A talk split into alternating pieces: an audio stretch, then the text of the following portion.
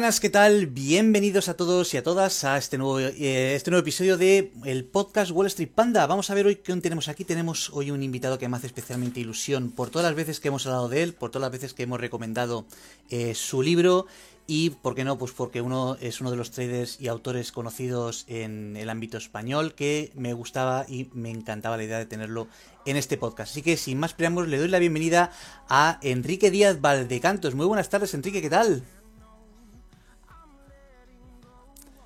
Muy buenas, encantado de tenerte a ti, eh, tenerte aquí. Bueno, para quien no te conozca, eh, por favor, eh, bueno, yo te hago una, breve presentación. Tenemos aquí Enrique, que es formador, formador inversor particular y asesor financiero europeo de la ACPA, máster en análisis bursátil, inversiones financieras y valoración de empresas, especialista en banca privada y asesoramiento, eh, asesoramiento financiero, perdón, coordinador de formación de eh, PV Escuela de Finanzas y actualmente eh, imparte clases en varias universidades como la de Alicante en el programa experto en bolsa y mercados y además es autor, que por ello sobre todo lo conocemos todos, autor del libro El método Wyckoff y en traductor de varias obras como por ejemplo Master de Traders, eh, Master de, Markets, perdón, de Tom Williams, Trading in the Shadows of the, Smart Money de eh, Gavin Holmes y Value Investing de Martin J. Whitman. Muy buenas tardes ahora sí, Enrique, y bienvenido a este podcast.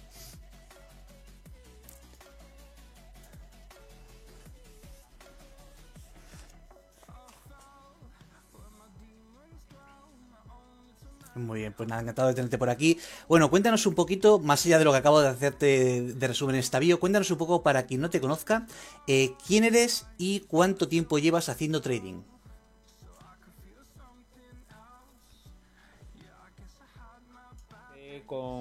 de manera autodidacta a formarme en temas de inversión sobre el 2006 aproximadamente.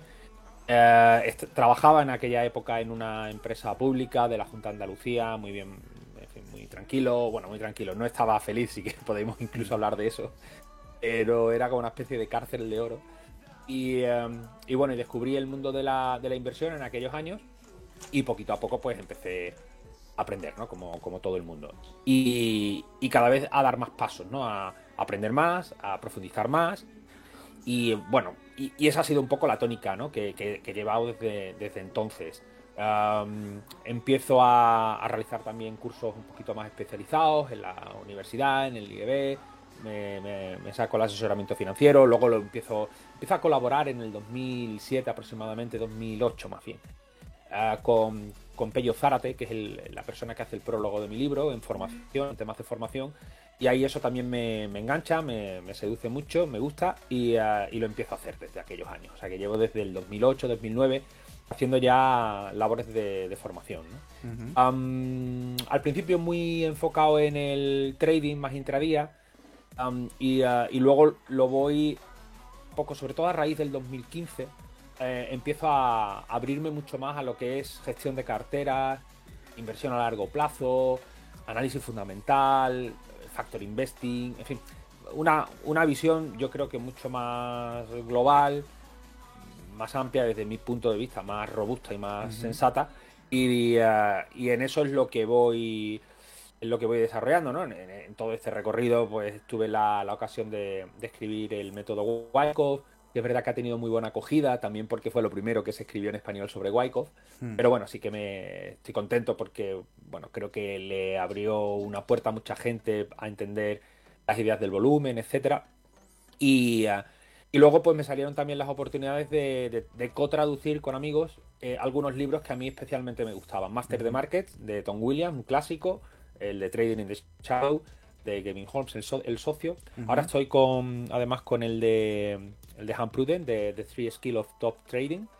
y, también hice otro de Value Investment de Martin J. Whitman.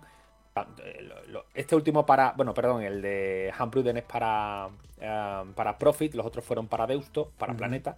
Y, el de Value Invest Me, por ejemplo, me gusta mucho porque desde el 2014-2015 mm, mi foco de, aprendizaje, mm, a mí, sobre todo a mí lo que me gusta es aprender, pero bueno, también, también enseñar, pero eh, está muy enfocado a análisis fundamental. Eh, las ideas del value investing, análisis fundamental, gestión de cartera, etcétera. Entonces, bueno, me hizo mucha ilusión uh, traducir, traducir un libro de, de, value investing y, bueno, y aportar un poquito en ese sentido. Bueno, no sé, he hecho, un dibujo más o menos y, ese ha sido un poco mi, recorrido, ¿no? Ya son bastantes años en, este mundo. Bueno, veía por tu, por tu vídeo pues que tienes eh, lo que es un background, una formación bastante sólida y muy, muy relacionada al tema del trading como tal.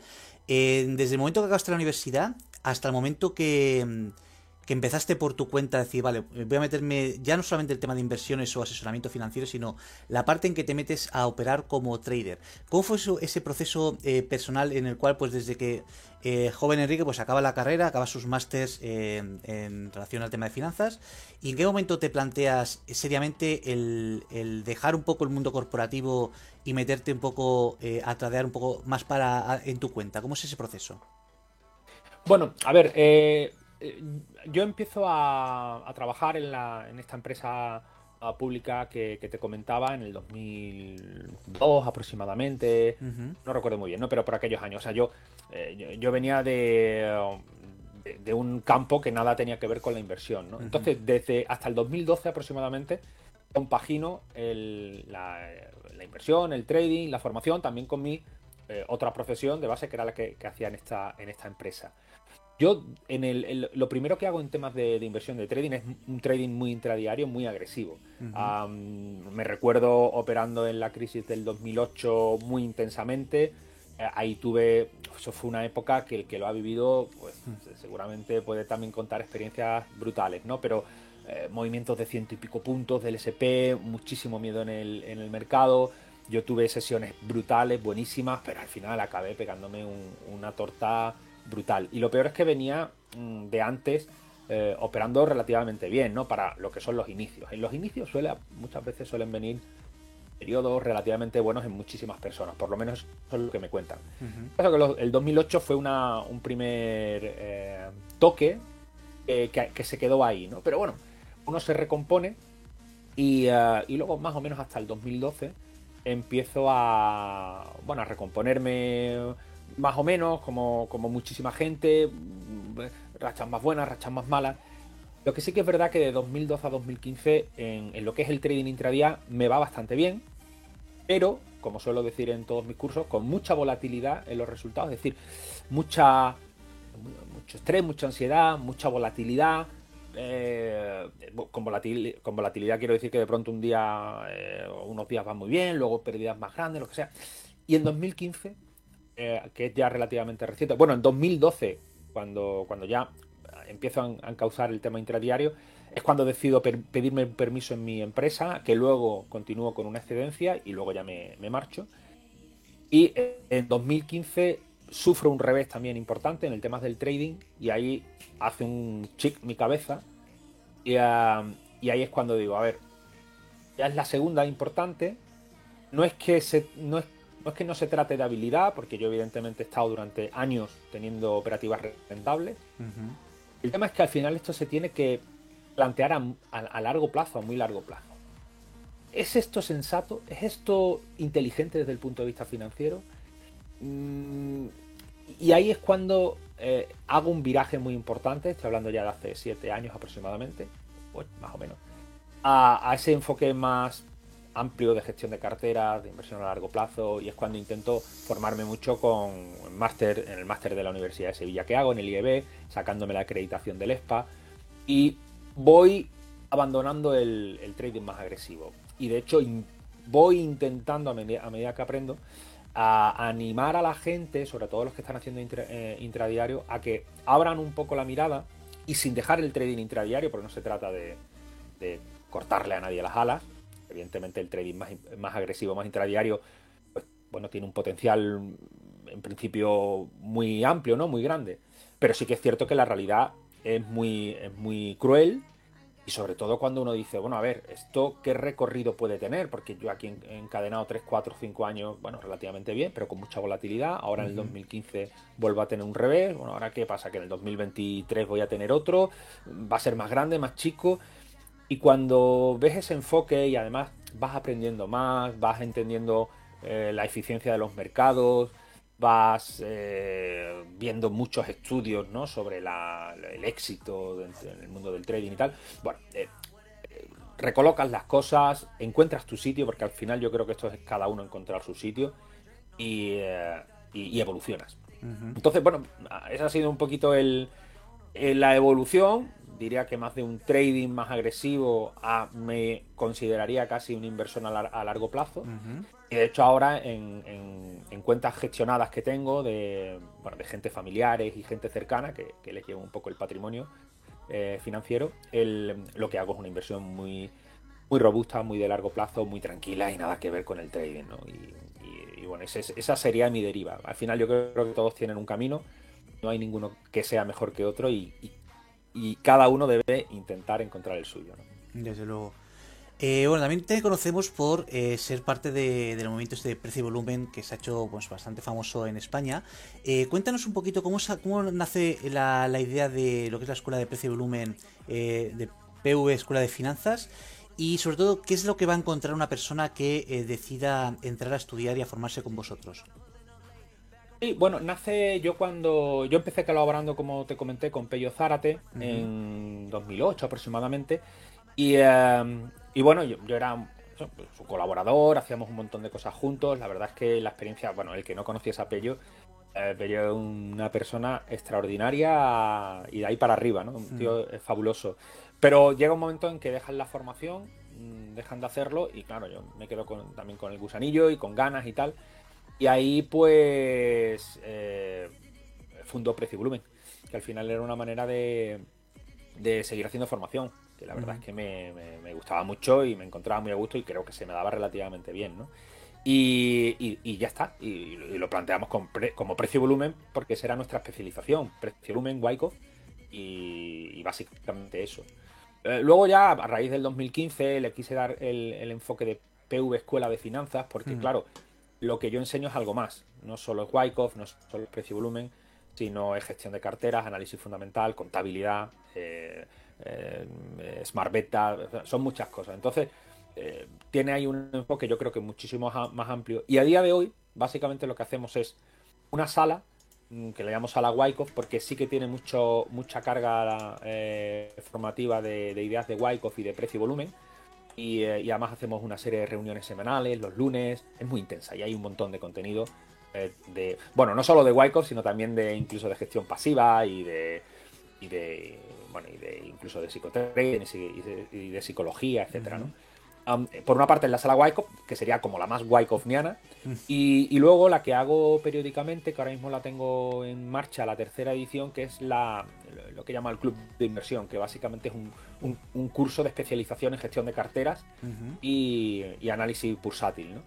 Y, donde hago un recorrido eh, muy amplio muy estructurado desde las finanzas personales más sencillas, pasando por los conceptos más eh, básicos de la gestión de carteras, hasta llegar a, otros planteamientos un poquito más activos, como puede ser factor investing o inversión temática, etcétera, hasta el último eslabón que es análisis fundamental, valoración de empresas e incluso un poquito Wyckoff eh, aplicado a, a acciones, ¿no? Entonces, bueno, eso es como un curso más de especialización, un poco más intenso. Y, bueno, básicamente sería eso. La sala Wyckoff, que, es más Wyckoffniana, aunque tiene mucho contenido de muchas cosas. Y luego, por otra parte, el, curso de gestión de carteras, em, que lo, llamamos coloquialmente el club de inversión. ¿no? Esas son. Bueno, y luego periódicamente hago, hago cosas, ¿no? Por ejemplo, mañana mismo voy a hacer un, taller de tres horas de eh, Elliot operativo. Yo, he estudiado muchísimo tiempo la teoría de Elliot, eh, fui un enamorado de la teoría de Elliot, pero luego, como en todo, eh, a medida que fui profundizando, también me encontré muchos problemas y muchas lagunas. Entonces, mañana, por ejemplo, quiero hacer un, seminario, voy a hacer un seminario especial, muy crítico de la teoría de Elliot e intentando aportar qué, qué ideas entiendo que son más prácticas. Y, bueno, eso está fuera en principio del formato de la sala, aunque evidentemente todos mis alumnos de la sala y del club entran. Pero bueno, en el taller de mañana, por ejemplo, el que se quiera apuntar, pues se, apunta y sin ningún problema. ¿no? Entonces, bueno, voy haciendo cositas así. Ayer, el lunes, por ejemplo, hice una charla de para el Instituto de Financieros de México de, análisis, eh, análisis fundamental básico para, para invertir en bolsa. Eh, entonces les di un seminario sobre esa temática y, bueno, voy haciendo también, ya digo, talleres, seminarios, encuentros que eh, de temas así un poquito transversales que, creo que son de interés. Eh, hablando así un poco, que hablabas ahora de Pello, con el cual también tuve la suerte de coincidir en el Barcelona Trading Point, en el, hizo un seminario acerca de, de psicotrading, si no recuerdo mal, y estuve también en él. Eh, me lleva a pensar un poco en, el tema de eh, recordar un poco los eventos de trading. te recuerdo también a ti en, alguno de ellos. bajo tu experiencia, ¿cuál crees que es de los mejores eventos de trading que se ha hecho en España? Y irías, o sea, en el caso de que se, vuelvan a, organizar, ¿volverías a participar esta vez ya como, como ponente? ¿Te llama la atención de estos eventos? ¿O ya eh, piensas más en hacer cosas un poco más a título personal con PV Escuela de Finanzas? No, no, no, a mí me encanta, me encanta participar. El... A ver, yo, yo, yo creo que todo este tipo de eventos, ah, primero, a ver, no hay que ponerle unas expectativas brutales, porque cuando yo, yo que he sido ponente de muchos, en una hora da para lo que da. O sea, no, uno no puede tampoco. Y aparte aquí no hay fórmulas mágicas, ni secretos, ni nada. Por lo tanto, bueno, hay que partir de esa base. Hmm. Entonces, yo como ponente, al final en una hora intentas aportar alguna idea, intentas que sea una charla relativamente amena, pero más no puedes. Entonces, yo sí que me encuentro que mucha gente dice, bueno, es que. Bueno, a ver, es que es una charla. Yo creo que al final son, son lugares donde donde hay que mezclar el networking, el conocer gente, con alguna idea de algún ponente que te pueda resultar interesante, ¿no? Y, hmm. poco más. Y a mí lo que más me gusta, yo cuando he ido a muchos eventos de estos presenciales de, público, a mí lo que me gusta es quedar con mis amigos del mundo de la bolsa y irnos a comer. o sea, que lo reconozco. O sea, yo si alguien que viene a verme me dice al final, oye, mira, que al final no entré porque me fui a tomar una cerveza, le digo, bien hecho, o sea, eso es lo que tienes que hacer, ¿no? y ya está, no tiene más, ¿no? El hecho de mezclarte con otros 300 o 400 personas que le gusta lo mismo que ti y estar durante 10 horas hablando de todo el día, la verdad que se claro, echa de claro. Yo, yo, he organizado también muchos eventos, ya con, el, con el COVID paré, ¿no? Pero desde el, el, networking, el Networking Trading Barcelona, que luego nos fuimos a Madrid, que estaban muy bien que era un formato muy chulo, porque no íbamos a. que aquí lanzo un poco la idea por si alguien quiere ayudarme a organizar el próximo. La idea era irnos a un, a un, a un bar restaurante que sea bonito, que sea chulo, ¿no? Que, asociado a tomar un buen vino, etcétera. Y un sábado por la mañana hacer dos o tres charlas con dos o tres ponentes y luego a mediodía eh, almorzar allí, pero en plan cóctel, ¿no? Un vino, tal. A ver, el motivo principal era reunirnos para comer. no nos engañemos, eso es lo que nos gusta y, eso es lo, divertido.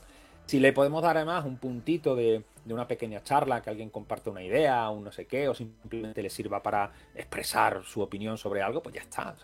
Eh, yo creo que eso es fantástico y al final somos seres sociales eh, y, eso es lo que yo busco en, los eventos y lo que yo creo que todo el mundo debería eh, buscar en los eventos. Y yo seguiré participando. A mí me, me invita mucho José Manuel Soto a los eventos de Madrid Master Trading, que están súper bien. La verdad es que es un tío súper atento. Intenta que los eventos sean interesantes, que lo más completos posibles, etcétera. Se lo trabaja un montón. Es un hombre vinculado además al mundo de la universidad, etcétera. Y, yo siempre que me llama le digo, Germán, lo que tú quieras. Ponme donde quieras, que yo encantado, porque disfruto, bueno, estando ahí, ¿no? Y luego eventos muy buenos. Hablabas del, del Barcelona Trading Point lo, organizaba mi, bueno, más gente, ¿no? Pero mi amigo Albert Salván, por ejemplo. y, me consta que tiene ah, pensamiento de hacer algo similar en el futuro. No sé si, porque ahora está muy liado con un tema de criptodivisas, eh, dando también clases en, escuelas de negocios, etcétera. Está muy liado, yo lo veo de lejos. Pero ojalá haga algo. Y yo creo que si lo hace, voy, seguro. De hecho, eh, eh, de Albert vi un comentario hace cosa de un año, no recuerdo si fue en algún vídeo eh, o si fue en Twitter, que comentaba que daba a entender que se estaba trabajando para una posible vuelta del Barcelona Trading Point, según daba a entender ahí. Lo que pasa que creo, si no recuerdo mal, fue justo al llegar COVID y ya imagino que se fue el plan un poco al traste. Eh, pero la verdad que estaría muy bien y yo soy de los primeros que sé, incluso yo vivo en Escocia, pero iría expresamente a España sin dudarlo para asistir a uno de estos eventos porque ya lo hice en su día a todos los de Madrid y la verdad que eh, eh, me encantaban. O sea, que estoy deseando que vuelva ya un poco la normalidad en ese aspecto. Sí, sí, sí, coincido contigo. Tengo ganas de, bueno, de coincidir con gente. Lo online está muy bien, es muy cómodo. Yo mismo estoy en mi despacho en casa, pero bueno, y no, no, estar todo el día de por ahí fuera, porque yo también soy bastante tranquilo de estar en casa, etcétera, pero ocasionalmente tener la ocasión de ir a algún evento, conocer gente, ver antiguos conocidos o amigos de, este mundillo, etcétera, a mí personalmente me, gusta mucho. Vale, que cuenta por aquí que a veces parece que se te trae un poco la imagen. Eh, no quiero tocarlo mucho porque voy viendo por aquí, no lo ves, que a veces se te congela un poco, pero como veo que se va recuperando, prefiero no tocarte de momento, no sea que la liemos. Pero bueno, de momento veo que ahora, concretamente ahora se te ve bien y se te escucha bien, así que perfecto. Intentaré no moverme mucho para no saturar un poco la tarjeta de vídeo, pero bueno, si se me oye bien. Sí, en principio hoy el sonido en todo momento ha sido perfecto, lo único la imagen es que a veces se, se, pixelaba un poquito, pero bueno. Nada, suerte los que estéis viendo en el móvil que no vais a notar la diferencia. Eh, vale, ahora quería hablarte, eh, preguntarte un poquito acerca del tema de libros. Eh, todos te conocemos como autor del método de Wyckoff, el cual ya no es que estés aquí, sino generalmente en casi todos mis streams que alguien me pregunta lo, lo, recomiendo. Considero que es un gran libro, sobre todo para aquellas personas que quieran un libro, ya no solamente para aprender lo que es una vela, sino para verse un poco más seguro a la hora de operar. Y ahí pues todas mis alabanzas a tu trabajo, porque considero que es exquisito y muy muy recomendable. Dicho esto, eh, evidentemente aparte del método Wyckoff, que imagino que lo habrás hecho con mucho gusto, eh, ¿cuál crees que sería eh, para ti, bajo tu punto de vista, cuál crees que es un libro imprescindible de trading? A ver, de trading o de inversión. el que consideres realmente imprescindible. ¿Cuál sugerirías? También habría un, habría un debate también ahí, ¿no? Si hay diferencia entre el trading e inversión, especulación, inversión, etcétera. Pero bueno, a ver, yo, yo creo que muy importante que todo el mundo se lea un paso aleatorio por Wall Street para y entenderlo, no solo leérselo, sino entenderlo, entenderlo bien. Para saber cuál es el coste de oportunidad cuando se hace trading. Es muy importante. La gente se mete en este mundo sin, sin, entender el riesgo y el coste de oportunidad que tiene. ¿Vale? Una vez entendido eso, hay un montón de libros. A mí me gustan muchísimo la. Bueno, a ver, me gustan los de la. los que, los que he traducido para, más de trading, ¿no? El máster de markets y tal, me, me, gustan mucho. De hecho, yo de técnico sería con los que me quedaría. No me gusta, respeto al que le guste, evidentemente, pero no me gusta nada eh, el libro de Murphy, no me gusta nada muchos de Elliot, eh, no me gustan nada mucho de muchos, ¿no? Eh, yo me quedaré con los de volumen porque creo que dentro de lo técnico, lo más, lo que tiene sentido y tiene lógica es intentar entender el juego de oferta y la demanda. y punto, ¿no? Eh, me fío mucho, por ejemplo, no me los he podido leer eh, porque, porque llevo, ya digo, muchos años focalizado en otro tipo de cosas y, tengo, y, dedico el tiempo en otra cosa, pero me fío mucho del conocimiento de Rubén Villahermosa, por ejemplo, al cual le tengo un respeto tremendo y, tiene eh, publicaciones sobre... Aquí estoy sujetando, ahora no me estará viendo, estoy sujetando ahora mismo el libro de Rubén Villahermosa. Me llegó antes de ayer la metodología de Wyckoff en profundidad. Así que bueno, ya te contaré a ver qué tal. Sí, a ver, tengo que, además se lo dije a él, digo, mira, no me lo he leído porque llevo muchos años focalizado en otro tipo de cosas mm. y tengo la sensación de que dentro de lo que son las ideas de White, y tal, volumen, tengo una base bastante sólida, ¿no? Siempre se puede aprender y siempre hay mucha gente mejor que yo, ¿eh? sin ninguna duda. No, no quiero negar la mayor, pero bueno, que, que, al final mi foco me, lleva, me lleva a otro lado porque es lo que ahora mismo me, me atrae. Pero me parece un tío muy solvente. Y de técnico me quedaría ahí. Y luego de fundamental o de inversión, digo, el, un paseo aleatorio por Wall Street me parece uno un, must, hay que leerlo. Y luego es que hay un montón. Los del los libros de la, de la colección de El pequeño libro de, que los edita Deusto, eh, están muy bien. Eh, luego, sí, creo que habéis hecho, disculpa, creo que habéis hecho un ciclo acerca del pequeño libro de para invertir con sentido común, si no recuerdo mal, ¿no? Sí, el, bueno, ese libro está, también está muy bien, se puede compaginar con el, del, el de Malkiel, el de un paseo aleatorio, hmm. que es el pequeño libro para invertir con sentido común de, de Vogel, el padre del value investing, ¿no? del value investing, perdón, el padre de la gestión pasiva o indexada. Y aproveché en cuarentena para hacer un pequeñito curso basado en ese libro. O sea, no, no, no inventé nada, sino me cogí las ideas del libro, le aporté alguna cosita más e hice un curso de tres horas en, ocho vídeos o nueve vídeos sobre, sobre los fundamentos de la gestión pasiva, ¿no? Con las aproximaciones de gestión de carteras más básicas o sencillas. Y, eh, tuvo también muy buena acogida. Yo creo que a la gente le gustó que hiciese algo concreto, sencillo, rápido y además muy práctico, porque incluso al final compartía cuáles son las estrategias de gestión pasiva que yo tenía, en fin, sin, sin problemas, ¿no? Y, decía cómo se podían eh, construir, em, y, ese libro está muy bien, muy fácil de leer, te da ya las primeras ideas básicas de, ya digo, de, esa, de esa inversión más segura, más tranquila, más de largo plazo. Pero que, insisto, yo creo que se puede compaginar con el trading y además es el coste de oportunidad que uno, que uno tiene cuando decide no hacer otra cosa. Muy bien. Eh, luego te quería preguntar también que si tienes planteado o si sabes ya para cuándo una segunda entrega del método Wyckoff. Eh, bueno, eh, método Wyckoff va a tener que esperar porque ya digo, estoy en otras cosas. Sí que tengo en cabeza un par de cosas eh, y de, escribir, ¿no? Porque me encanta escribir y tal, aunque, aunque, aunque no, que me cuesta también. Quiero decir que a veces la inspiración no viene y tardo mucho y tal. Pero tengo un par de cositas que, bueno, ya a ver si una de ellas por lo menos este año la termino. Y bueno, no, no, no, diré nada por a ver qué. Porque una de ellas se podría hasta dividir en dos o tres. O igual hago una grande, no lo sé. Pero no, no, no, no sería sobre Wyckoff. No sería sobre Wyckoff. Bueno. Me aburrió un poco sobre Wyckoff, la verdad, reconozco. Es como. Sí, sí, sí. No, no. No sé, tengo la sensación de que hay un. No sé, hay un exceso a veces de. Eh, ¿Cómo expresarlo sin que no se ofenda a nadie, no? Pero se. Se sobredimensiona o, se le da un, a veces un, un valor excesivo a todo, ¿no? Hmm. En este caso a Wyckoff, ¿no? Y, me agota, me agota, me agota muchas veces. Eh, prefiero estar en otro, en otro entorno, la verdad. Sin que, evidentemente, esté negando que tiene unas ideas, el, concepto del volumen y tal es súper interesante, súper importante y la información cualitativa que da a mí me parece muy buena, vamos, muy buena. Muy bien. Eh, luego quería ya empezar a hablar un poquito más de ti acerca de eh, más como trader. Antes comentabas que eras un trader agresivo. Eh, cuéntanos un poquito, ¿cómo, ¿cómo, te definirías como trader? ¿Cómo, dentro de, de, tu camino, o sea, por qué por, qué pasos o por qué eh, campos del, trading como perfil de trader has ido dando eh, bandazos, digamos, entre comillas, hasta que has encontrado tu manera de operar? Ah, bueno, ya digo, yo al final casi que no me considero trader, sino más bien inversor a medio largo plazo, ¿no? Por lo tanto, pero en esa primera etapa de más trading agresivo, bueno, yo era eh, operador de tres minutos.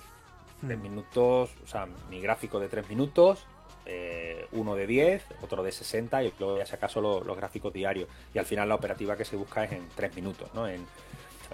intentaba evitar los brokerajes iniciales, digo intentaba porque todos al final hemos cometido locuras muchas veces en, momentos no idóneos, pero bueno, sí que intentaba focalizarme en, la sesión más tranquila y, y, siempre intentando, por supuesto, operativa en 3 minutos, y siempre intentando mantener, fui reduciendo, pero mantener una, ¿cómo se dice? Una, una media de operaciones de una o dos al día. O sea, poco, ¿no? Hay gente hmm. que hace muchísimas más, ¿no? Pero intentar buscar un par de momentos buenos en la sesión y dejarlo. O sea, dentro de lo que es la operativa intradiaria, diría que mi perfil siempre ha sido tranquilo, muy tranquilo. Y de, en caso de duda, dejarlo. Eh, y, eso es más o menos la tónica que he seguido siempre. Bueno, a ver, la, cuando el 2007-2008 sí que me recuerdo haciendo muchas locuras, ¿no? Y operando, sobreoperando muchísimo.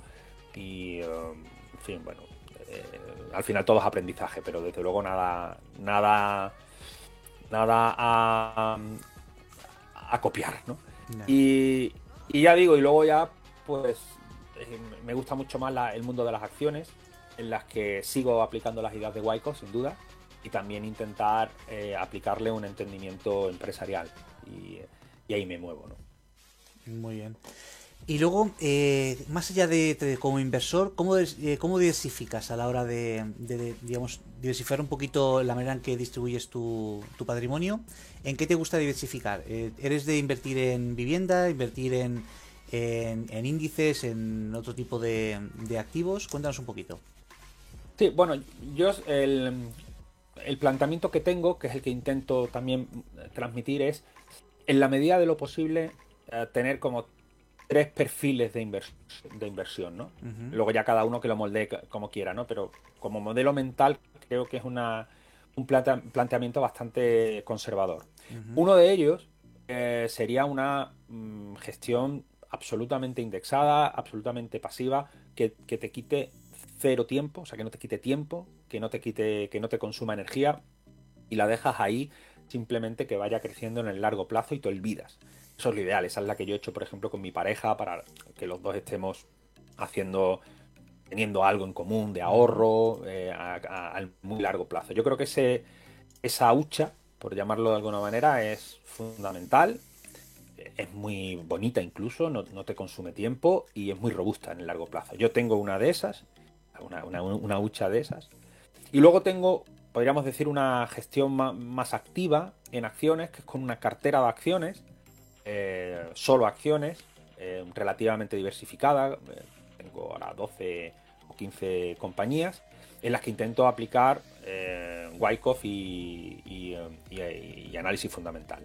Y luego, esa tercera, bueno, uchita o lo que sea, o esa tercera cuenta, o esa tercer perfil, que sí puede ser uno más agresivo, especulador, intentar a ver si ese talento, ese olfato, esa experiencia, pues se puede explotar, ¿no? Y ahí, evidentemente, al que le guste, pues que le dé caña a eso y, que lo haga. Pero creo.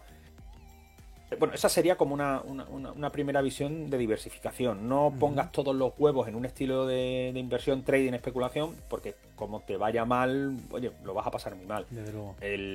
y creo que lo otro es relativamente sencillo de aprender es muy gratificante, es muy bonito y, puede estar eh, bastante bien, ¿no?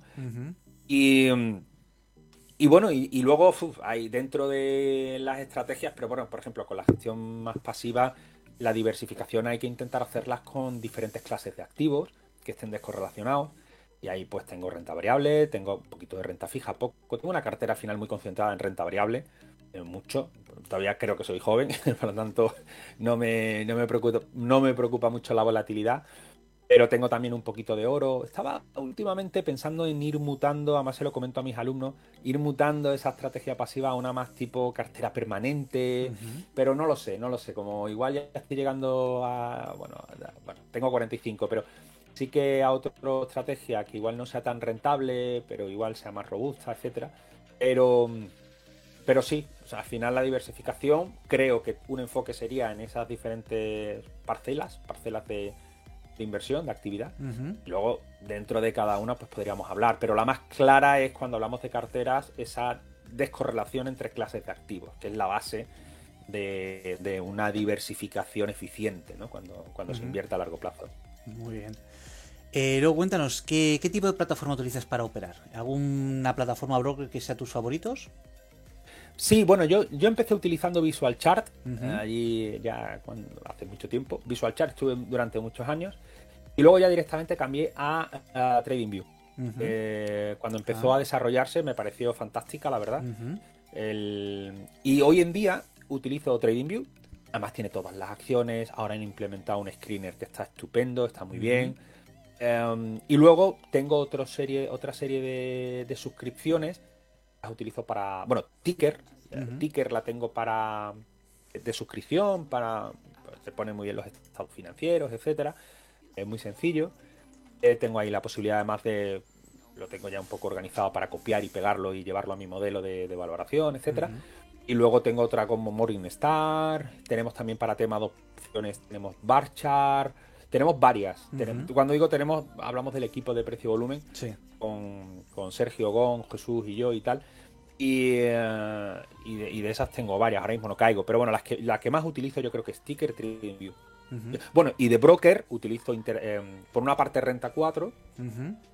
Eh, que ahora le está haciendo mucha competencia a MyInvestor. No sé si igual los oyentes la utilizan o no. Pero yo utilizo Renta 4 porque en España hay muchas sucursales. Tuve mucha duda sobre cómo aplicar la inversión más a largo plazo y bueno, creo que Renta 4 no, tengo ningún acuerdo con ellos, ni mucho menos. Pero tiene un buen screener, eh, ya digo, tenía la oficina cerca de casa, al final me decanté por ella. Luego, Interactive Broker, me parece la, auténtica referencia dentro de los brokers, la verdad. Y, y, ya está, básicamente eso. Perfecto. Eh, luego, cuéntanos un poquito. Teus, imagino que estás en, tu despacho desde casa. Y otra cosa que los oyentes siempre quieren saber, eh, cuéntanos un poquito cómo es tu setup de trabajo. ¿Eres de los de 2, 5, 20 pantallas? Cuéntanos un poco. Eva, he reducido un montón. Yo, nada, nada. antes sí que tenía mis tres pantallas. Bueno, he tenido de todo, ¿no? Desde solo una pantalla, luego tres y tal. Y ahora sí que cuando me pongo aquí para dar las clases, etcétera, tengo mi portátil que lo tengo aquí a la izquierda, y tengo una pantalla accesoria, tengo dos. Y em, por buscar un poquito de calidad, he buscado una webcam eh, externa, ¿no? Estamos un poquito más... Y, ya está, mi portátil y otra pantalla. Y de hecho, muchísimo del trabajo que hago mm, lo hago directamente con el portátil en, el salón, tranquilo, o me gusta mucho cogerme el iPad e irme todas las mañanas a, desayunar em, tranquilo y ahí me pongo con mi iPad a, a escribir, a intentar leer siempre intentando reciclarme para, pues, para mis clases, para lo que intento enseñar, etcétera, ¿no? Y a mí, eh, mi iPad, por ejemplo, estoy encantado con él. Y eso no es de operativa, ¿no? Eh, pero lo que es, el, al final, ten en cuenta que en, una inversión más tranquila, de acciones, etcétera, no, no necesitas estar delante del gráfico volviéndote loco, al revés. Eh, eso es una de las maravillas que tiene, ¿no? que disfrutas mucho más de la vida porque no tienes que estar delante del ordenador todo el rato. Bueno, hay gente que le, que le, encanta, ¿no? ¿no? No quiero decir que sea. Pero. Pero entonces yo, yo mucho del trabajo que hago al final es más tranquilo y lo puedo desarrollar así. Yo creo que al final, no sé, es que siempre he dicho que el tener muchas pantallas para la operativa y tal depende mucho de, del umbral de, saturación de información que tenga cada uno. Me explico. Hay gente que con 28 pantallas se siente como pez en el agua, hmm. porque lo controla todo y tal. Y hay gente que, como yo, que con dos nos sobra. Y cuantas menos cosas tengamos, mejor. Eh, y, pero porque la mente de cada uno es diferente. Eso es como si entra uno en la cabina de un avión y hay gente que dice, va, me, siento como en casa, ¿no? Y lo controla todo. Y yo entro en la cabina de un avión y no me entero de nada. bueno, somos diferentes. Yo no critico, no creo que haya que criticar ni muchísimo menos al que se siente cómodo con ocho pantallas, porque probablemente es una persona más analítica, más despierta, más rápida, que es capaz de, encontrar vinculación entre mucha información al mismo tiempo.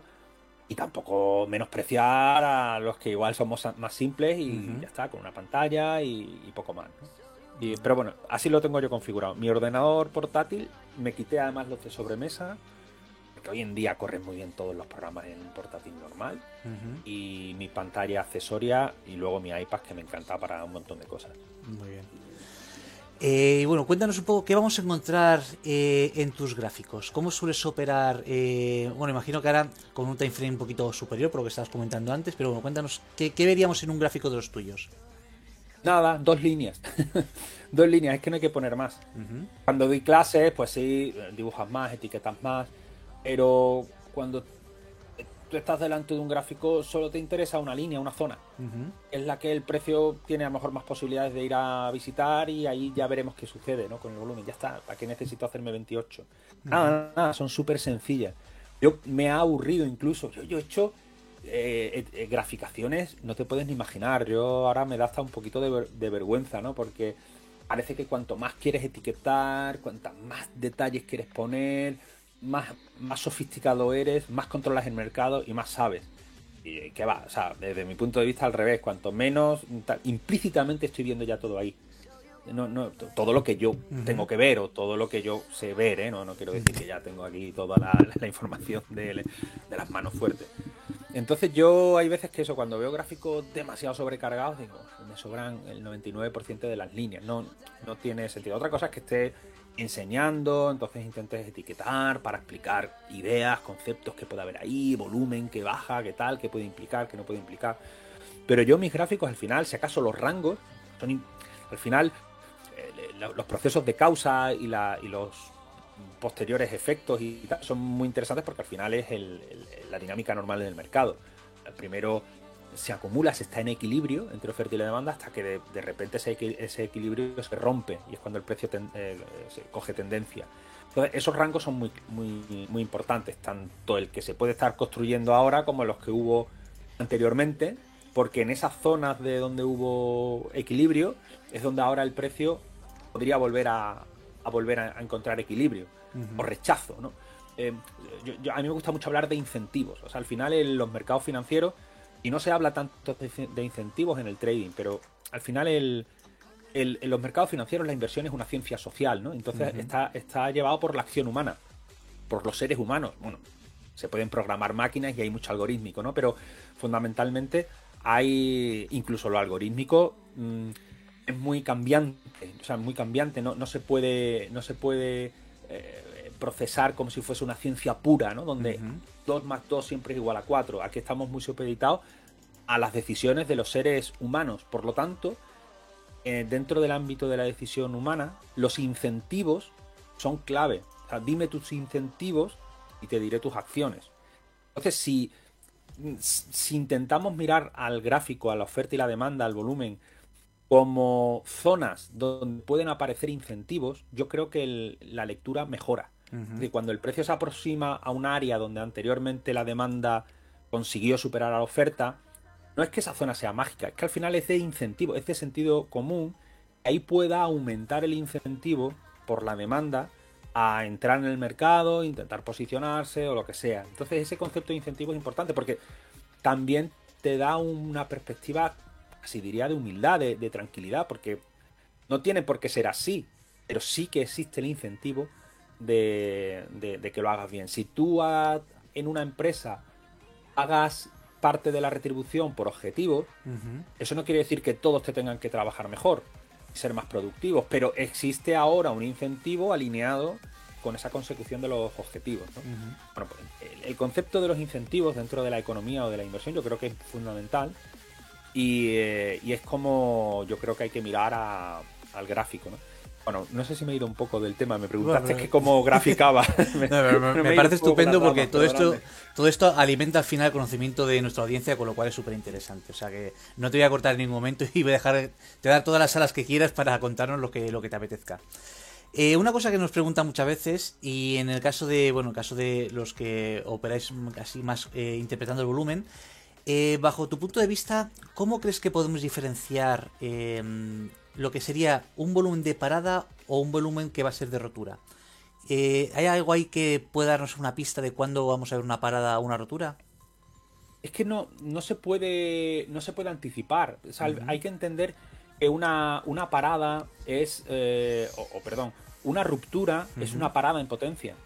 Eh, es que son ambas cosas. lo único que podemos esperar es mm, qué consecuencia posterior podría podríamos esperar o qué evento posterior podríamos esperar para que en un momento dado las probabilidades de una mm, crezcan un poco. Es decir, cuando el precio rompe un soporte, ahí lo que está sucediendo es que la oferta activa está empujando con muchísima virulencia al bid, a, esas órdenes de compra eh, de demanda pasiva que se encuentran en el, en el libro de orden. Están empujándolo. Nosotros no sabemos hasta qué punto esa fuerza vendedora va a ser superior a esa demanda compradora, pero sí lo que estamos viendo es un gran una, una, una, una gran resistencia en este caso por parte de la demanda.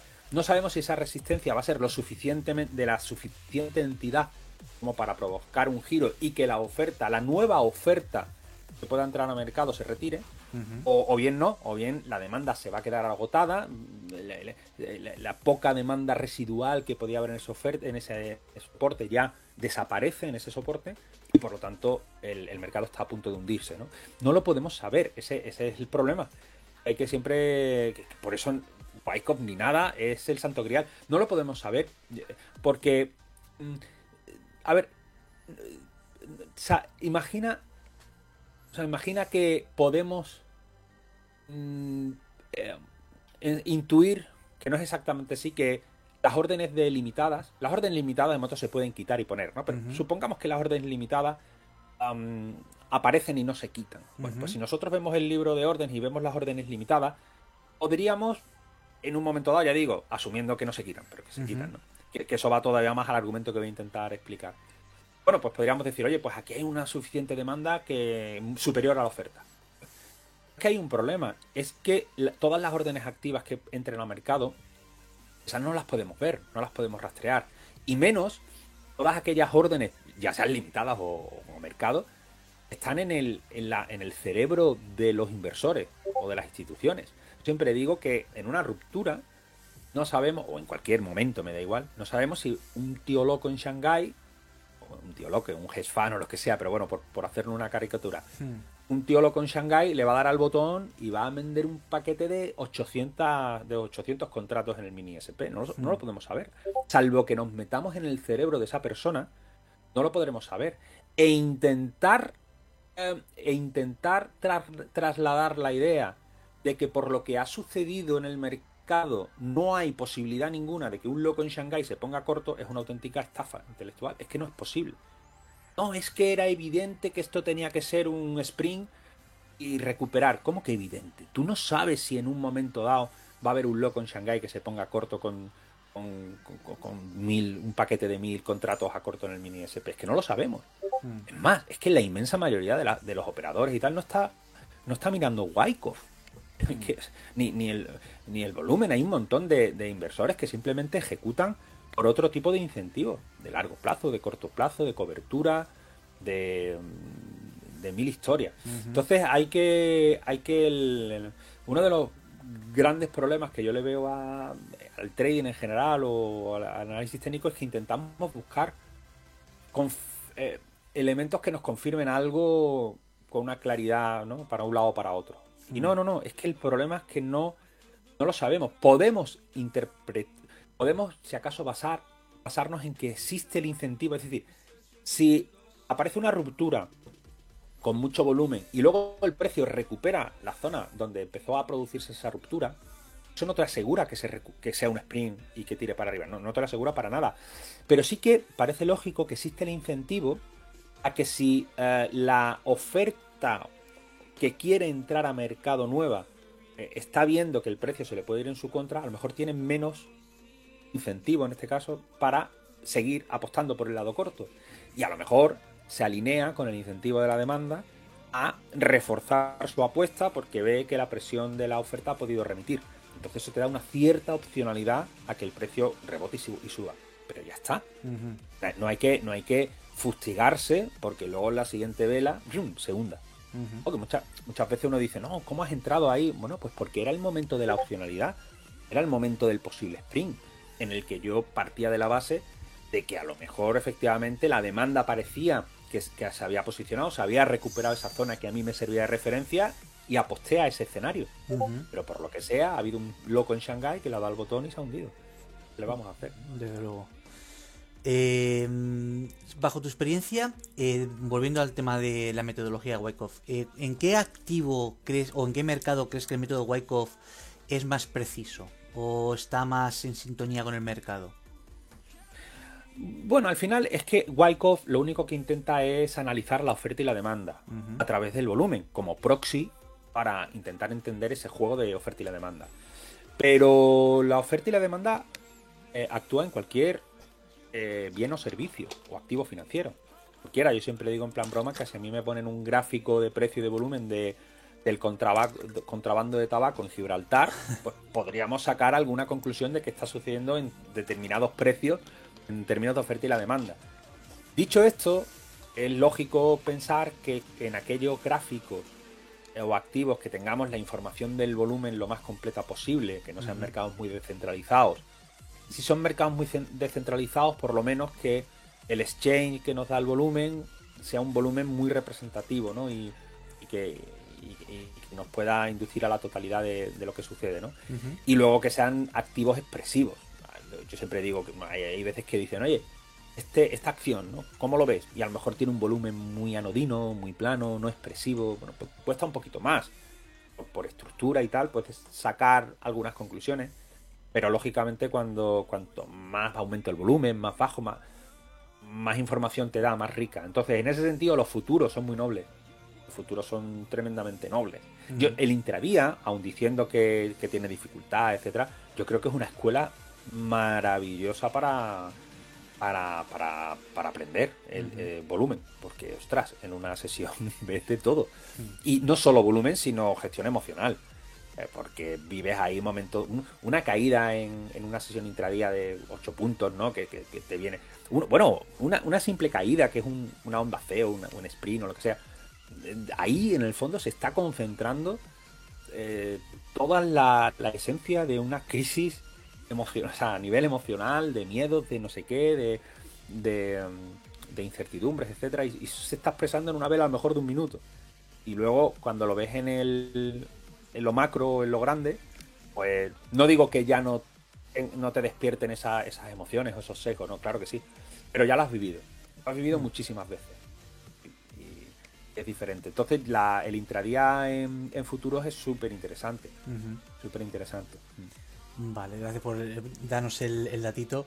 Eh, otra cosa que te quería preguntar acerca de eh, tema este, bueno, ahora el tema del volumen parece que ahora está en, está de moda, todo el mundo le gusta ver el volumen y intentar operarlo.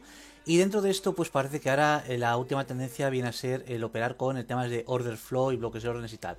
Eh, ¿Te parece bien que se vaya tan a malla o crees que se está intentando sobreoptimizar un poco la lectura del volumen con la utilización ya de order flow y dos tipos de estrategias? Sí, bueno, se puede eh, puede tender a, la sobreoptimización, ¿no? Como tú dices. A, ver, yo parto de la base de que al final todas estas herramientas eh, intentan dar respuesta a la madre del, cordero, que es qué está sucediendo en términos de oferta y la demanda. Eso es lo importante está sucediendo, que no tiene una fácil respuesta y no hay una herramienta que te diga qué está sucediendo exactamente, porque ya sabemos además que eso es vivo y no sabemos exactamente si va a haber un tío en Shanghái que le va a dar al botón mm. corto, ¿no? Pero son herramientas que intentan mirar a la madre del cordero, al asunto en cuestión, a, lo importante desde diferentes ángulos, o de una manera un poquito más radiografiada, o por perfiles de volumen. por lo tanto, en esencia, para mí me parecen herramientas absolutamente válidas válidas. De hecho, yo creo, eso, eso no lo podría demostrar, pero si Wyckoff viviese a día de hoy, yo creo que sería el primero de las que, lo estaría investigando, analizando y compartiendo. Porque Wyckoff, si, si nos ponemos en su piel, en su pellejo, estamos hablando de un tipo de hace ciento y pico años que innovó, que, que, empezó a hacer. Tú, le ves algunos charts intradía que tenía, incluso le buscaba algunas ondas, algunas medias para intentar envolver el, el gráfico. Utilizaba eh, ideas de, bueno, utilizaba los gráficos de punto y figura también como una cierta eh, bueno, innovación para buscar proyecciones y niveles de soporte y de resistencia. Y eh, incluso se, se, creó un indicador sintético mucho más sensible que el propio índice, ¿no? que era el wave chart. Es decir, era un tío que dentro de su contexto innovaba. Era hoy día, pues igual sería un programador. obviamente me lo estoy inventando, no sé lo que sería, ¿no? Pero cuando tú ves que en aquellos años él tenía un espíritu de, innovar, de probar herramientas, de, intentar explicar las cosas de una manera diferente, en este caso atendiendo al volumen eh, como, como próxima, proxy para entender la oferta y la demanda, estás hablando de alguien que, yo creo que hoy a día de hoy estaría explorando todas esas herramientas. Eh, y, y, punto y seguro. Pero sí que es cierto, en eso estoy muy de acuerdo contigo, que se puede, que hay que pensar si en esa en esa búsqueda de la herramienta del volumen ideal estamos haciendo una sobreoptimización. Si es que estamos buscando, intentando encontrar información eh, que no tenemos para, mm, para intentar algo más allá. Y yo vuelvo a lo mismo. Yo creo que al final cada uno tiene que encontrar su, punto de información preciso porque no hay nada que sea eh, eh, perfecto ni, ni, sea lo mejor, ¿no? ni muchísimo menos. Pero sí, sí, ahí, ahí hay que... Yo, yo siempre digo y opino que creo que es bueno que la gente eh, explore esas herramientas sí. Y luego que cada uno haga ese proceso de simplificación particular. Y habrá gente que coja a lo mejor algún elemento del precio, o sea, del volumen, del order flow, otro del no sé qué, o no sé cuánto, y cada uno que haga ese proceso de simplificación. A mí me, no me gusta, ¿no? Que no, no, eso no lo aprendas que es una pérdida de tiempo. Bueno, o no. Hmm. o no. La, la, la, la creatividad de cada uno de nosotros en una ciencia social como es esta, pues es, infinita. Eh, yo me, sorprendo muchas veces de las ideas o de, los enfoques que, mucha gente comparte conmigo. Que yo tengo, por ejemplo, a mi amigo Sergio, que colabora mucho con nosotros, que es programador, que para mí tiene una, una, mente, va siempre tres, tres estadios por delante mía. Hmm. Y me está hablando de algunos conceptos que, claro, a él se le ocurren unas cosas que a mí no se me ocurren. Entonces, probablemente él necesite, pues, otras herramientas que, igual para mí no son útiles, pero que para él son necesarias, ¿no? Entonces, sí, sí, totalmente de acuerdo. eh, aunque yo no soy un...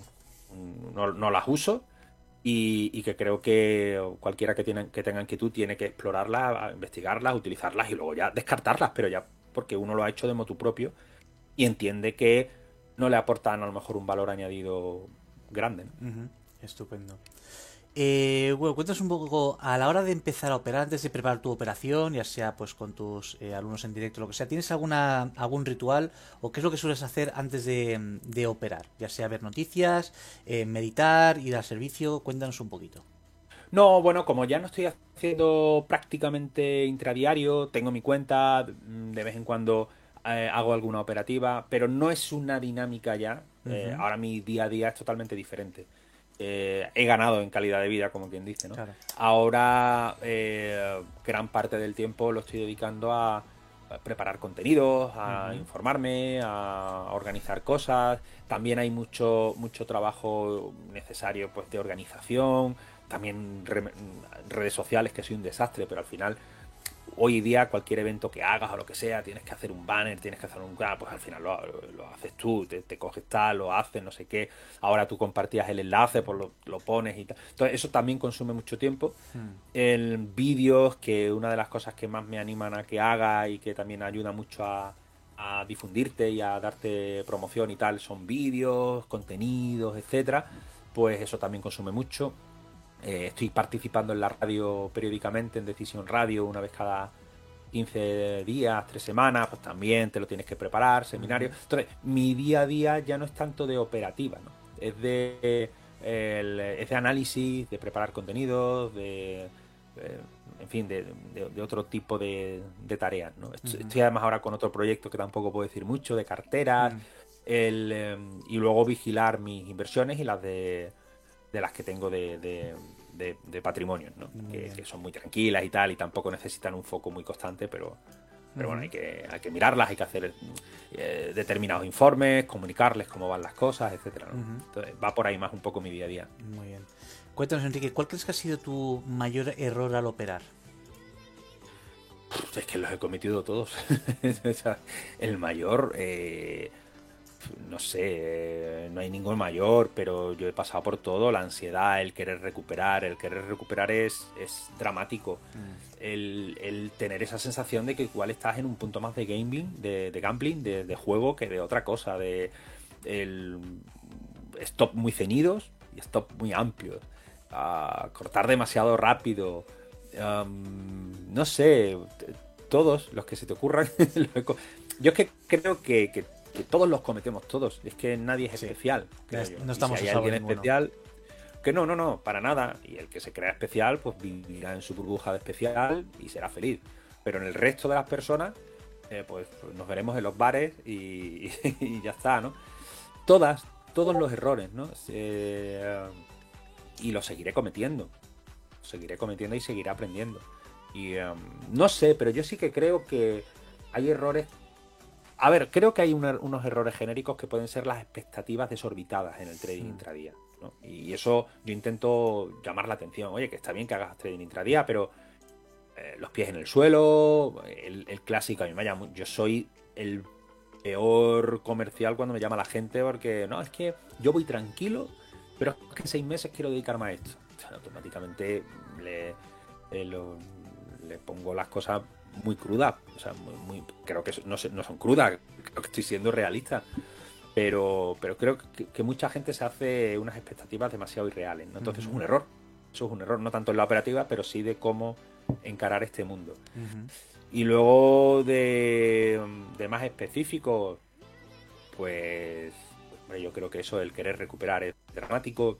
El, eh, la, ansiedad, el, el, querer operar mucho tiempo. Sí que creo que es importante que el que haga operativa intradía creo que tiene que estar poco tiempo delante de las pantallas. Eh, eso sí que es importante. Cuanto más tiempo tienes, más campo le das a tu, a tu demonio para que haga alguna chorrada. Mm, Esa es mi opinión. Eh, a, lo mejor hay gente que, no, que está bien toda la tarde, que no sé qué. Cada uno hay un mundo, pero yo creo que al final es quitarte tentaciones, intentar estar poco tiempo, una hora, y si sale, sale, y si no, pírate.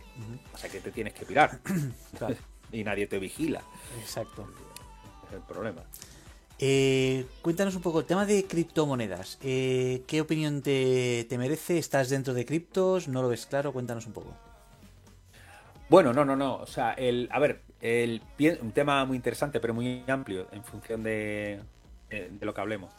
Eh, creo estamos en un contexto donde de los 12.000, 15.000 proyectos criptos que hay, hmm. pues probablemente el 90% no van a aportar valor. Hmm, por lo tanto, si no aportan valor, terminarán fracasando. Eso es lo que se llama en términos económicos una burbuja. Entonces, cuando uno habla de una burbuja en el mundo cripto, no está diciendo que eh, todas las criptos vayan a morir, que el blockchain de pronto vaya a fracasar, eh, que el Bitcoin se tenga que hundir. No, no, no, no. Estamos hablando desde un concepto técnico y es que al final están saliendo muchos más proyectos de los que soluciones eh, van a poder solucionar. A lo mejor ahora no, igual en el futuro lo solucionen, pero no serán estos proyectos, algunos de estos proyectos los que lo hagan, serán otros que recojan las cenizas de los que han muerto y lo hagan de otra manera en otro momento. Eh, y sobre la tecnología cripto y tecnología blockchain, eh, de pronto den una solución adecuada. O sea, no es solo dar eh, aportar la solución, sino en el momento en el que lo hagas. El timing es muy importante. Entonces yo creo que estamos en esa primera gran burbuja donde muchas muchas caerán. Dicho esto, el mundo blockchain, el mundo cripto me parece revolucionario y eh, el, mundo, eh, bueno, por otra parte luego Bitcoin, que sería creo como algo aparte, da para otro debate. sí que tiene una función de moneda, de dinero, y ahí es donde yo creo que hay que ubicarlo a, Bitcoin. Y, como tal, me parece una gran esperanza. Yo tengo Bitcoin eh, y, me parece una gran esperanza, pero que todavía no lo ha demostrado.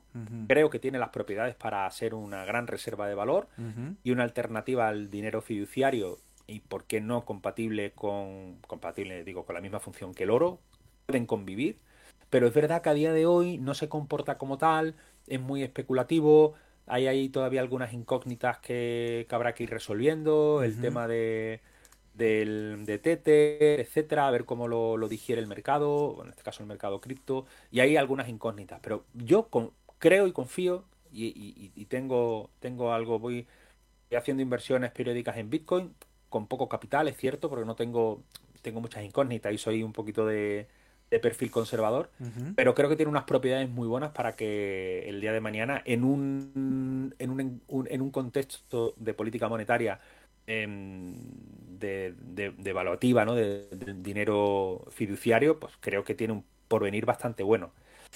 Y luego, por ejemplo, con el mundo luego de los NFTs también es, interesante, pero creo que puede, que puede tener también su hueco, porque sin entenderlo muy bien, o sea, sin entenderlo muy bien, sin entender muy bien todo el mundo cripto, porque hay un montón de proyectos criptos que, obviamente no entiendo. Pero el mundo NFT, por ejemplo, que también está muy, muy criticado, creo que puede tener un, un, recorrido interesante como nicho, bueno, no nicho, como, como dando solución, aportando valor añadido, con comunidades, con, con, beneficios asociados a, a esos NFTs y también en algunos igual como arte, mm, por, por, por, el tema del conexialismo, etcétera, ¿no? Pero no sé, ya digo, no soy experto en este campo, pero por sentido común creo que va a haber muchos proyectos que van a fracasar, porque al final la economía, el mundo evoluciona por prueba y error. Es imposible que todos los proyectos siempre nacen con la mejor de las intenciones, pensando que van a ser los mejores proyectos del mundo, pero luego la realidad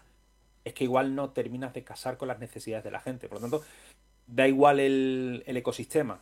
Al final deberían ser cosas que aporten soluciones, proyectos que aporten soluciones.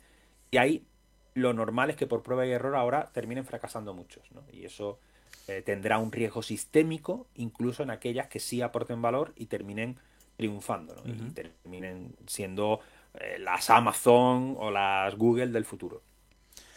Eh, cuéntanos un poco ¿Ha habido algún momento realmente oscuro en tu etapa en el trading? Es decir, algún momento donde realmente has estado a punto de dejarlo y evidentemente no, ha sido así. ¿Qué es lo que te empujó para seguir adelante? Bueno, yo creo que el 2015 fue importante porque es muy bastante duro que después de, años haciéndolo bien, hmm. con volatilidad y tal, pero haciéndolo bien, terminando ganador, dando ya formación, eh, entendiendo muy bien el mercado, conociendo muchas cosas. Es muy duro eh, acabar perdiendo y dándote una buena torta. Entonces, ahí te, te, duele mucho, ¿no? El orgullo, el, te, replanteas, etcétera. Y, em, y, más que tirar la toalla, bueno, a ver, se puede entender como en el momento en el que viro y dejo el, eh, trading intradía muy nicho, hmm. me dedico más a, otro tipo de inversión, pues se podría decir tiro la toalla. Pero bueno, mm, yo lo veo más como mm, readaptación, ¿no? y al final encontrar tu sitio, pivotar, exactamente, encontrar tu sitio. Eh, pero bueno, eso para mí eso es clave. El del 2008, que también fue brutal, me cogió más joven, joven mm. más pronto, ¿no? Entonces, bueno, mm. me, recuperé, aunque sí que fue un toque de atención. O sea, quieras que no, el del 2015 tenía en la memoria eh, lo anterior, ¿no? O sea, que, al final suma, está ahí, ¿no? Si, si no me hubiese pasado nada del 2008, pues a lo mejor en el 2015 pues hubiese sido un primer revés tiro para adelante. Pero claro, ahí ya te replanteas muchas cosas. Desde luego. Eh, luego me gustaría también preguntarte, eso es una pregunta así muy, muy suavita que le hacemos a todos los invitados. Cuéntanos un poco, ¿cuál es tu película o serie favorita eh, relacionada con el trading o la bolsa? Pues, a ver, no soy muy de... O sea, soy muy de series y tal, pero no soy muy cinéfilo, muy de, de, en fin, ¿no? De tener ahí películas míticas que me guste ver y que me guste comentar. No, la verdad es que soy bastante poco. Margin Call me, gustó muchísimo, eh, por ejemplo, está muy bien. Billions, por ejemplo, no me gustó mucho. de, hecho, la dejé de ver. Yo cuando veía esas oficinas donde no había ni un papel, digo, hombre, algún papelillo, algún posi eh, tendría que haber. son pequeñas cosas que, me sacan ¿no? del, del, este. Pero es verdad que no soy muy cinéfilo, ¿eh? veo mucho muchas series, mucho tal, pero intento desconectar. Es como, es como los podcasts. Sí. Y, y discúlpame porque tú tienes uno, tienes un programa y tal, pero suelo escuchar de ciencia. Es como que desconecto del mundo de la bolsa. Me gusta más leer. Y haces bien. Yo, yo soy de, de ver canales de YouTube de, de Vela, por ejemplo. Fíjate. bueno, yo soy muy aficionado al pádel y al tenis, entonces yo consumo mucho uh pádel y tenis porque me flipa, me encanta, lo paso pipa, ¿no? Entonces, para desconectar hago eso, no me veo una película de bolsa, pero pero sí, hombre, me he visto muchas, lo que pasa ahora mismo no caigo, pero me he visto, bueno, todos los clásicos de, eh, de estos me los he visto y son películas que están chulas, ¿no? Que están muy bien. Bueno, debo, en eso que comentabas del papel, debo, romper una lanza a favor de Billions. Y era, yo, eh, hasta hace poco yo estaba trabajando en finance. Eh, en el primer banco para el que trabajé eh, era un centro de mucha seguridad y no podía, por, por norma, estaba totalmente prohibido entrar papel y lápiz. Así que era todo 100% notas en el ordenador. Y no, no, ahí no había papel, pero es que ninguno, ¿eh? ni móviles, ni móviles, ni nada que te pudiese sacar datos de, del programa. Sí, sí, eran bastante físicos. A mí me sorprendió, yo toda mi vida apuntándome las cosas en un papel y pasar a eso de de repente mm, regla de prohibidísimo cualquier método que puedas sustraer información. Increíble. No, no, yo, yo, yo, sí que he escuchado críticas de Billion, por ejemplo, que está muy bien conseguida. Eso, eso lo he escuchado, ¿no? Entonces, probablemente gente que, que ha trabajado en esos entornos, pues, pues, pues es bastante fiel, ¿no? Hmm. Pero, pero bueno, a mí, a mí me, eso, por ejemplo, me descolocó, digamos. No, pues fuera. a un sitio, un posi, hombre. Pero, pero bueno, era como un chascarrillo, ¿no? no, al final reconozco que no me no, no, no, me tal, pero sí es verdad lo que tú dices. Sí que he escuchado a gente que ha trabajado en esos entornos que dice que estaba muy bien y tal. Y bueno, pues estupendo. Yo nunca he trabajado en un hedge fund y, la verdad es que no lo sé, me encantaría, ¿no? Pero no, no lo sé era, un chascarrillo, además que probablemente aquí los fanáticos de Billion me están ahora matando. Ah, no, no, a, mí me gusta la serie, pero entiendo que hay gente pues que no le tenga que gustar.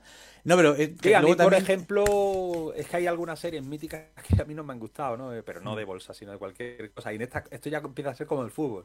Pero ¿cómo no te ha gustado Homeland? Bueno, a mí Homeland en particular sí que me gustó. Sí. Pero, pero bueno, en fin. Pero de aquí aprovecho para desmitificarlo de trabajar en, en temas de fondos y que porque mucha gente piensa que van a trabajar en un hedge fund y se van a poner a hacer trading y tal.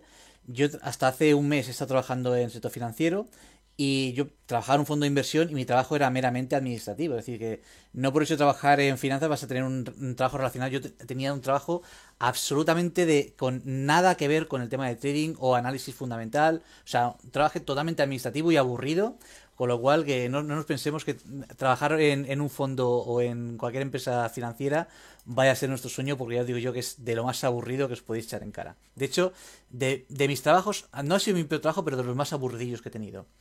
Eh, bueno, dicho esto, eh, te quería preguntar, eh, si tuvieses oportunidad, ¿qué le dirías a, mm, a, tu yo de hace, bueno, hace esos 10 años, cuando estaba empezando en el mundo de la bolsa, ¿qué, qué, qué consejo te gustaría haber recibido cuando empezaste? Bueno, que, que, me leyese antes un paseo aleatorio por Wall Street, por poner algo, ¿no?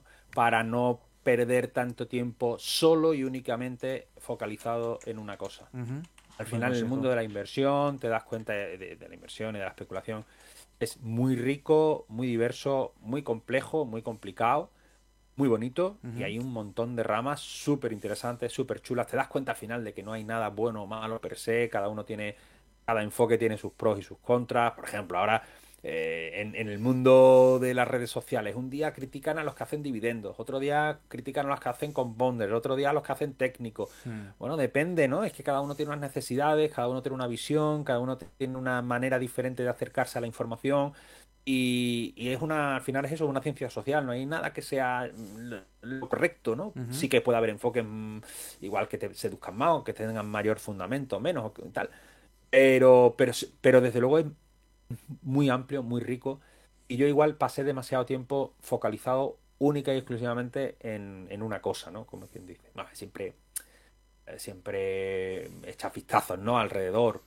Pero cuando, cuando ya te planteas decir, oye, cuidado, te entra un punto de humildad. Yo cuando veo muchas veces tanta arrogancia, digo, uy, te faltan tiros, te faltan grietas, ¿no? Porque al final eso te, te hace ser respetuoso, te hace, te hace yo creo que ser precavido, eh, te hace ser eh, bueno, eso, un poco tener los pies en el suelo y, darte cuenta de que no sabes nada, que siempre hay mm. alguien que sabe más que tú. Desde luego. Y ah, eso, es así, ¿no? Desde luego.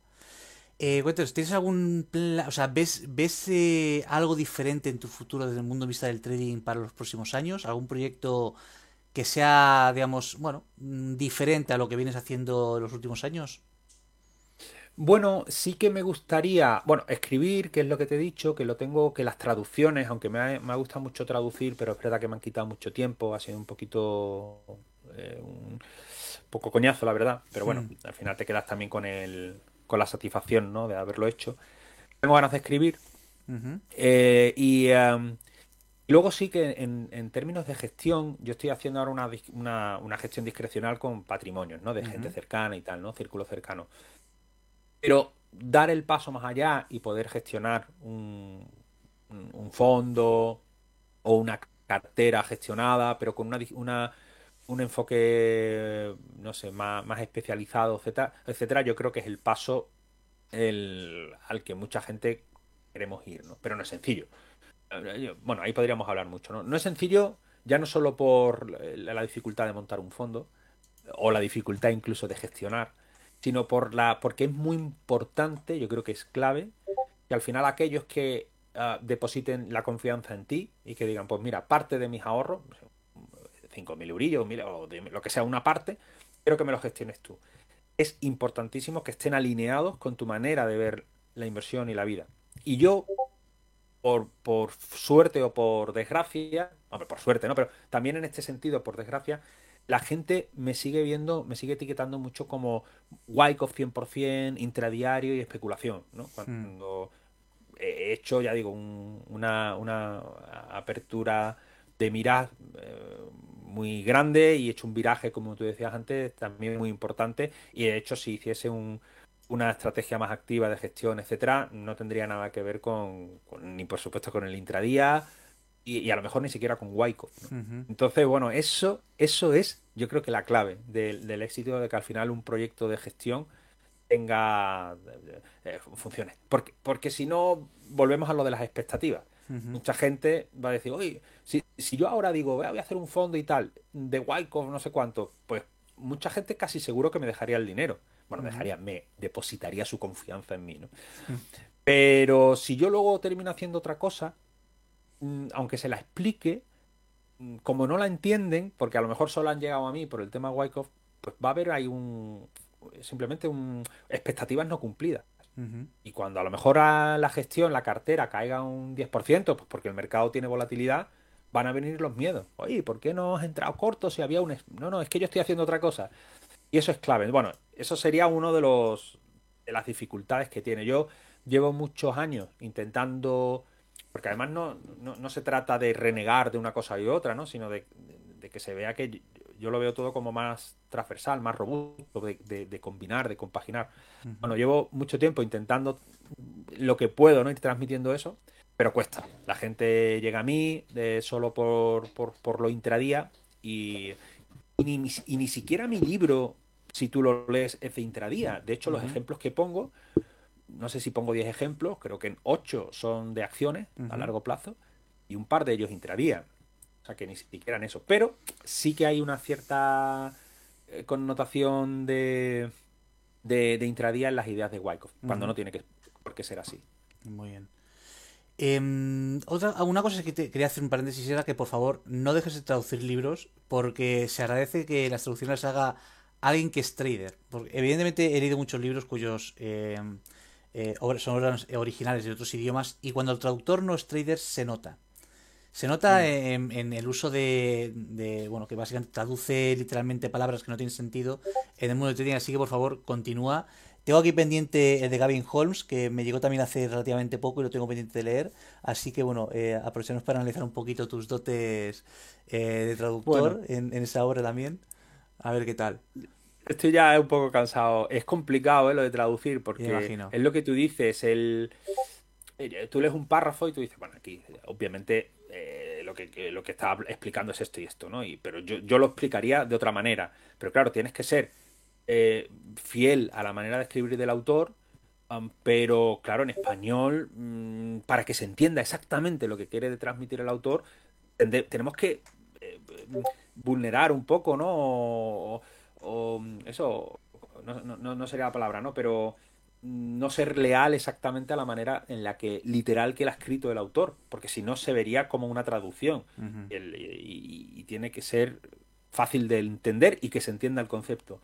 Y eso a veces es horroroso. Te quedas en una frase, en una vez diciendo, bueno, ¿cómo lo, cómo, cómo lo cambian? ¿no? Y bueno, y ahí alguna vez pues, puede haber algún error de alguna cosa. Pero bueno, yo creo que al final el conjunto de las traducciones no están mal, están bien expresadas y creo que mantienen es una lealtad bastante fiel a lo que cómo se expresa el autor aunque evidentemente en algunas cosas tienes que tienes que romperla. Pero es, es un mundo ¿eh? yo me he encontrado con eso de un poco de rebote y yo estoy un poco cansado la verdad. Lo reconozco. Bueno pues nada pues aprovecharemos las que ya están para, para releerlas eh, ahora te quería, bueno, estamos llegando al final de, la entrevista. Si alguien quiere hacer alguna pregunta a Enrique, que lo pongan en los comentarios y se la intentaremos hacer. No puedes escoger muchas si hay demasiadas, pero eh, a menos alguna intentaremos rescatar. Y ahora quería hacerte una pregunta que es un poco lo contrario a la que te he preguntado antes, a qué le dirías al Enrique que, empieza, y es eh, ¿qué, le, ¿qué, te gustaría decirte, o sea, qué le dirías al Enrique Díaz Valdecantos del de dentro de 5 años, al del 2027. Y esto quiero que eh, te lo pienses porque eh, es una respuesta que vas a recibir en 2027. Es decir, lo que me contestes lo regrabaré en un pequeño audio y te lo enviaré por correo dentro de 5 años. Así que cuéntanos, Enrique, eh, ¿qué te gustaría decirle a tu yo de dentro de 5 años? Ostras, qué, complicado, ¿no? ¿no? no, sé, yo ¿Qué es lo que, pues, me gustaría decirle que, ah, bueno, que hizo bien en, intentar em, ser, yo creo, em, equilibrado en, este mundo de la divulgación. Yo creo que eso eh, es importante porque cuando uno está eh, dando formación, se genera una cierta, un cierto incentivo perverso y es que Claro, tú quieres que la gente venga a tus cursos y que conozca las bondades de lo que va a aprender contigo, pero tienes que ser comercial, ¿no? Entonces ahí ya todos sabemos los excesos que se pueden producir. ¿Dónde está la línea del equilibrio? Pues es complicado, ¿no? Ahí entra pues la percepción de cada uno, etcétera. Entonces yo en, ese, en esa faceta mm, comercial de todo lo que hago, eh, claro, yo he, intentado y he es la postura que he cogido, el intentar ser equilibrado dentro de mis, de mis parámetros de equilibrio, ¿no? Pero hacer algo de publicidad, evidentemente, eh, intentar trasladar las bondades, pero evidentemente no, intentar transmitir cosas totalmente irreales, ¿no? Eso, evidentemente, tiene un, coste en, la, difusión, porque a, a una persona nueva en este mundo, por mucho que le hables así, lo que quiere es un Porsche detrás, aunque diga que no. Solo quieren ver aquello que quieren conseguir. Compran ilusiones, compran expectativas, compran emociones, compran eh, sensaciones. Eh, y, yo en eso he sido, eh, he mantenido, un, creo que una actitud más austera, ¿no?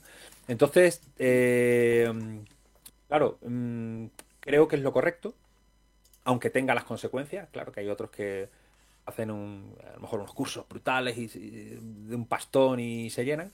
Pero yo creo que eso es una decisión eh, que, he tomado porque va con mi personalidad y, creo que eso es positivo. Entonces, bueno, me gustaría dentro de cinco años decirle, oye, pues hiciste bien, porque eso te ha traído muchas cosas positivas. Igual no tanto dinero en cursos, ¿no? Como, como otra gente, pero muchas cosas positivas. Una de ellas, por ejemplo, que mm, ves a, a cualquier exalumno y te tomas una cerveza con él eh, súper agradecido, ¿no? Y, súper bien. Y esa, e, esa sensación de, estar tranquilo y de saber que tú das lo máximo que puedes, que intentas ser lo más transparente, honrado que tú crees que eres, ¿no? Evidentemente, pues es importante. En este mundo comercial que en el que se, se, pasan esos límites que muchas veces no están bien definidos, ¿no? Eh, en donde se pueden pasar esos límites. Yo creo que eso me gustaría y luego, bueno, que no sé, no sé. Eh, complicado, pero eso, eso, eso podría estar bien, ¿no? Porque yo, alguna vez he ido a alguna agencia de estas que te proponen pues ser más agresivo, ¿no? En términos de marketing y tal, y no, no, no va conmigo, no va conmigo. Muy bien. Pues hay que dar ese mensaje. Yo, estoy deseando que algún día alguno de los invitados me digan, eh, por ejemplo, eh, si yo tengo que decir a mi yo de 5 Iván, te he dejado 50 euros en el tercer cajón de la derecha. ¿Sabes? En plan algo así. A ver si alguien nos suelta mensajito. Eh, pues nada, eh, te voy a hacer alguna pregunta que nos ha hecho aquí los compañeros que están viendo el streaming. Eh, bueno, la primera es de joven, lecherista desde Twitch, nos comenta, hola Enrique, saludos, ¿cómo llevas la gestión emocional? Puesto que en este negocio se habla mucho de estrategias y de estudio de mercado, pero no se suele hablar mucho sobre el aspecto psicológico que es la parte más importante. cuéntanos, ¿cómo ves tú, cómo gestionas tú los nervios, cómo haces la gestión emocional? Eh, bueno, eh, bueno, es clave, ¿no? El, el, psicotrading. Una de las cosas que también me gustan un poco del trading más clásico y tal, que es que a, todo este aspecto de las emociones lo hemos llamado coloquialmente psicotrading. Y ahora llega la academia y lo llama behavioral finance, ¿no? Pero en el fondo es el psicotrading que todos hemos vivido delante de los gráficos y, podríamos hacer mejores libros que Daniel Kahneman, cualquiera de mm. nosotros, ¿no? Pero mis respetos a la academia ¿eh? también. Eh, pero mm, no, bueno, cuando te vas a al más largo plazo es relativamente más fácil. Es importante también trabajar la convicción sobre lo que haces. Esto es un tema, porque cuando no tienes convicción te entran muchos miedos eh, y tal. Y luego simplemente también reconocer que eres humano. que, eso es que no, no vas a poder eliminar la, las emociones, ni muchísimo menos. es que, pero sí que cuando has vivido mucho. Por eso también es importante la experiencia y el haber. Eh, hablábamos antes del interadía, ¿no? De, las ventajas que tiene a nivel también de formación. Cuando has vivido una situación cientos de miles de veces, pues te encuentras a lo mejor una cartera a largo plazo que un activo te está cayendo un 20%. Y oh, claro, te duele, no te gusta, ¿no? y tu convicción se puede deteriorar pero vamos, eh, no, no, te quita el sueño, sobre todo si no estás apalancado, bueno, que ahí también habría un debate. Pero no hay ninguna. Claro, si hiciese un trading más intradía, pues a lo mejor podría tener un ritual. En aquellos tiempos sí que intentaba hacer mucha respiración de abdominal, de, hmm. relajación. Todo eso ayuda, ¿eh? Ayuda muchísimo. Pero bueno, así también eh, te, puedes autosabotear en cualquier momento, ¿no? Pero bueno, todo ese tipo de cosas yo creo que ayudan. Y luego, buscar anclajes, anclajes reales. Es decir, por ejemplo, antes he dicho eh, eh, operar poco. operar poco, si depende de ti el levantarte del sillón, o tienes una, educación hiperdisciplinada, o, o, te va a ser muy complicado. Vas a seguir eh, en el sillón. Búscate algo que te obligue a irte a las 6 de tu casa, pero que te obligue. No puedes estar más de tal. Vete. ayúdate de elementos reales de la vida real para combatir tus propios trampas, tus propias trampas. Ah, Algo así, ¿no? Así como Enrique, a las 6 partida de pádel. Y venga. Por ejemplo, por ejemplo, yo, una de las cosas que también me gustaba mucho de esto es que no, y nunca digo que no, que prácticamente un partido de pádel.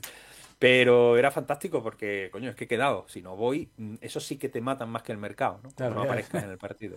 Sí, sí, sí. Ah, de verdad. Enrique, eh, como profesional, ¿qué, qué, em, o sea, ¿qué le podría decir a ese trader que está a punto de conseguirlo? O sea, tiene la experiencia, tiene los conocimientos, pero todavía no ha logrado la, esa, no ha logrado la consistencia. ¿Qué consejo le darías a ese trader que está cerca, cerca de conseguirlo, pero que todavía no lo ha logrado? ¿Cuál crees que puede ser el último mm. empujón? Pues no lo sé, porque ya digo, como yo igual soy un mal modelo para dar ese último empujón, porque mi último empujón fue ese viraje que te he comentado. Por lo tanto, em, yo lo que puedo, como no me gusta dar consejos, salvo Mm, bueno, intenta abrir la mente, ¿no? Intenta compaginar, que no, que no es, bueno, igual es un consejo, pero bueno, creo que es algo bastante aséptico. Pero claro, un consejo sobre a lo mejor un trader, ¿no? Que quiere llegar al punto de la consistencia absoluta. Es que yo creo que ese punto de consistencia absoluta es, es una utopía. Porque... Mm, y ese es el problema. Es porque... Eh, esto no es una actividad que te venga un sueldo, un salario, que sería a lo que, eh, bueno, a lo que estamos más o menos acostumbrados y que, que sería el, estar tranquilo con, el futuro, con los próximos 10, 15 años. Es una, es una actividad muy volátil, muy agresiva, agresiva en el sentido de, resultados para arriba, de emociones, para abajo, etc. Y, eh, y, tú no sabes cómo vas a reaccionar dentro de 5 años. ¿Y si dentro de 5 años tienes un mal año? ¿Cómo pagas la luz? ¿Cómo mm. pagas la casa, el alquiler? ¿Cómo lo pagas? Ese es el problema. Es que, es que aquí no hay, no hay un, paro, ¿no? una pensión de subsidio esta por si te sale mal. Y si tienes un problema, yo he pasado desde julio del año pasado a, prácticamente febrero, un problema en un oído, no sé si por el COVID, jodidísimo, jodidísimo, que, que, me... Eh, lo pasa que en redes tampoco lo va eh, mm. difundiendo, aunque algo he puesto, ¿no? Pero lo he pasado muy, muy mal. ¿Qué pasa si tienes un problema médico? ¿Qué pasa? Que somos aquí eh, X-Men, que no, nunca nos va a pasar nada. ¿Cómo operas? ¿Cómo te pones delante del ordenador? Entonces, eso de la consistencia, eh, cuidado, cuidado, porque no es fácil. No, le quiero quitar, desilusionar a nadie, ¿no? Pero creo que es más, tiene más sentido mm, buscar estrategias que te lo puedan permitir sin una intervención tuya, pero claro, ya nos tenemos que ir a, búsqueda de rentas, de otro tipo de cosas, que igual no, esté, que no, pero necesitas también más capital, o, lo tienes complicado. Es que lo tienes complicado. No digo que no se pueda, pero es que, pero es, que es difícil. El, tema médico. Yo, mismo con, con, 44 años lo he pasado mal. Y luego también con, familiares que eh, ha habido momentos en los que he tenido que viajar, etcétera, y, por, por, por, por gente cercana ¿Y ahora eso cómo lo solucionamos? ¿Cómo lo solucionamos? Es que eso hay que pensarlo. Un chaval de 25 años pues se cree indestructible, pero, pero mm. no, no lo es. Vaya, de verdad. Perfecto, pues nada, eh, creo que estoy repasando, hemos llegado al final de, las preguntas que tenemos. Eh, no veo ahora preguntas nuevas por aquí por la zona del chat. Así que nada, pues hasta aquí hemos llegado, Enrique. Eh, lo único que me queda es agradecerte muchísimo el que hayas estado en este episodio del podcast, agradecerte de todo corazón pues tu tiempo y que nos hayas de, pues, dado tus consejos y brindado tu experiencia, que lo cual estoy seguro que toda la audiencia pues lo va a agradecer muchísimo.